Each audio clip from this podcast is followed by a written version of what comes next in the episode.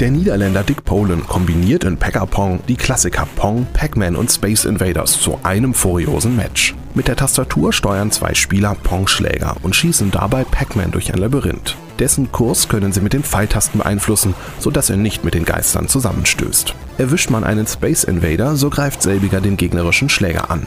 Für einen kurzen Beitrag zum Ludum Dare Mini Festival ist Packer-Pong bereits erstaunlich ausgetüftelt. In die Zeit des Kalten Krieges entführt ICBM, die Abkürzung für Intercontinental Ballistic Missile. Ziel ist es, als US-Lieutenant im Jahr 1983 einen Atomkrieg zu verhindern. Die Retro-Grafik des Adventures und die Spielerperspektive am Schreibtisch eines Atombunkers erinnern an den Indie-Hit Papers, Please. Entwickler Rapflick haben ihre gruselig realistische Kriegssimulation kostenlos unter Creative Commons veröffentlicht und mit beachtlichem Aufwand produziert. Versionen für OS X und Linux sollen folgen. Wenn Scooter in den 90ern ein passendes Spiel für ihren Song Hyper Hyper gesucht hätten, wären sie wohl vom Synapsenfeuerwerk in Hyperspace Invaders 2 begeistert gewesen.